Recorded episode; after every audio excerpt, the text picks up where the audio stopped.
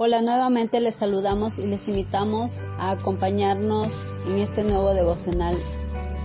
Ahora del libro No es por vista del pastor Cash Luna.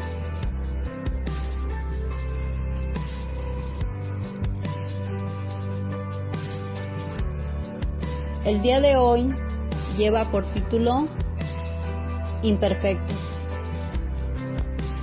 quiero compartir contigo la definición que da la Real Academia Española. Imperfectos. Que no tiene todas las cualidades requeridas o deseables para ser bueno o el mejor en su género. Y simplemente, mi amada, así somos los seres humanos. Somos imperfectos, defectuosos, deficientes e incompletos. En el momento de la caída el hombre se convirtió en un ser imperfecto. Y fue justo en el momento de la caída que el hombre comenzó a caminar por vista y no por fe. Vivir por fe no significa ser perfectos, sino correctos. Ser humildes para mejorar. Esforzarnos por mejorar y especialmente buscar a nuestro Padre Eterno en todo. Dios se deleita en usar a las personas imperfectas, mi amada. Todos los gigantes de Dios eran personas débiles o imperfectas. En la Biblia encontramos varios ejemplos de ello. Por ejemplo, la imperfección de Moisés era su enojo. La imperfección de Abraham era el temor. La imperfección de Gedeón era la inseguridad y la baja autoestima que tenía de él mismo. La debilidad de Pedro era ser impulsivo y de voluntad débil. David fue adúltero y más tarde se convirtió en el hombre conforme al corazón de Dios. Juan, otro discípulo de Jesús, uno de los llamados hijos del trueno, se convirtió en el apóstol del amor. El apóstol Pablo es otro ejemplo de una persona llena de imperfecciones. Y así, amada, al ver tantos ejemplos de personas imperfectas, podemos entender que Dios, nuestro Padre, se especializa en convertir las imperfecciones y debilidades en fortalezas. Simplemente Él toma nuestras imperfecciones y las transforma. Todos los seres humanos tenemos debilidades o imperfecciones físicas, intelectuales, emocionales y espirituales.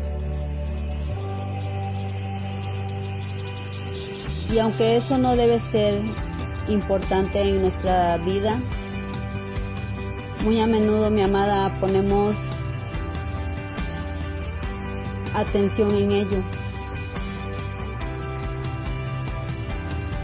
Lo verdaderamente importante en nuestra vida debe ser ¿Qué hacemos cada uno de nosotros con esas imperfecciones? Pues bien, mi amada, tenemos dos opciones. Una es continuar nuestra vida negando a todos y a nosotros mismos esas imperfecciones. Y la otra es reconocerlas ante Dios y ante los demás. Y principalmente pues ante nosotros mismos y asumir la posición que nos ha sido dada en el reino sobrenatural de Dios.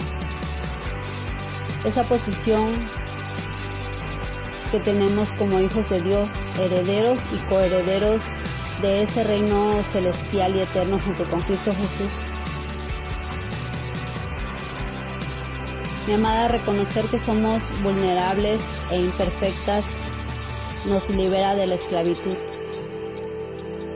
De tal forma que el llamado de nuestro Padre es a comenzar a reconocernos imperfectos y pecadores, pues Dios le da gracia al humilde. Estamos llamadas a ser humildes aun cuando muchos en el mundo malinterpretan el término humildad, pues la humildad no es menospreciarse a sí mismo o negarse las fortalezas, sino es ser francas acerca de nuestras debilidades. Cuanto más sinceras seamos ante Dios y los que están a nuestro alrededor, cuanto más nos reconozcamos cada una de nosotras nuestras imperfecciones, simplemente seremos recipientes y receptoras de la gracia de Dios. Es entonces que seremos vasos para su honra. Nuestro Padre Eterno nos está llamando a vivir una vida justa y santa el autor del libro No es por vista nos deja una frase que es sumamente importante a la cual debemos prestar atención. Y esa frase dice así, mi amada.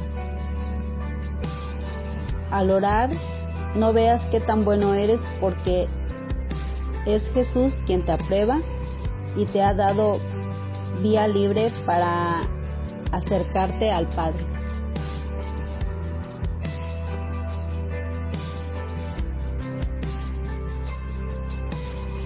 Estamos llamados a vivir una vida de arrepentimiento diariamente, a vivir una vida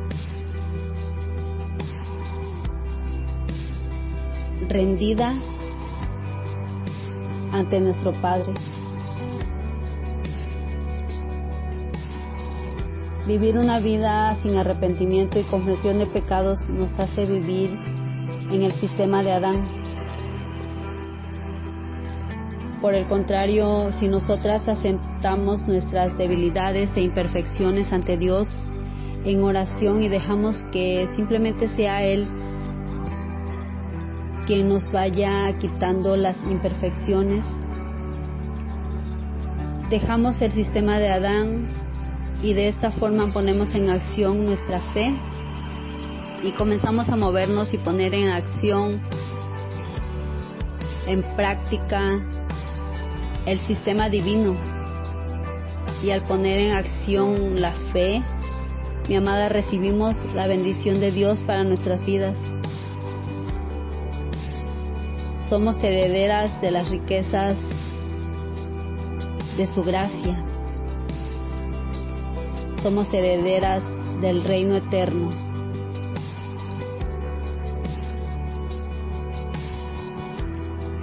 Mateo 6:33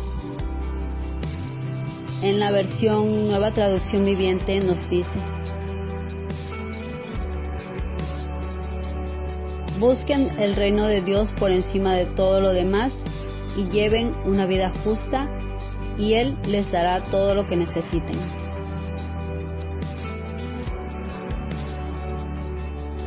Y así es, amadas, Simplemente Dios nos está llamando a poner toda nuestra atención en el reino de los cielos y en hacer lo que es justo ante Él. Y de esa forma, al buscar las cosas del reino de Dios por sobre todo,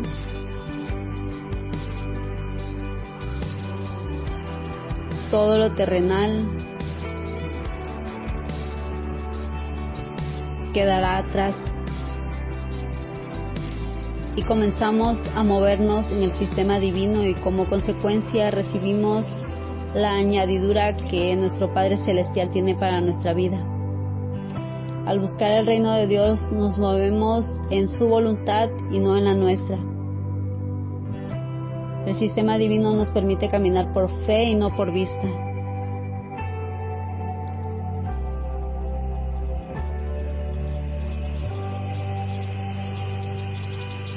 Muchas gracias por acompañarnos. Esperamos puedas seguir diariamente el estudio.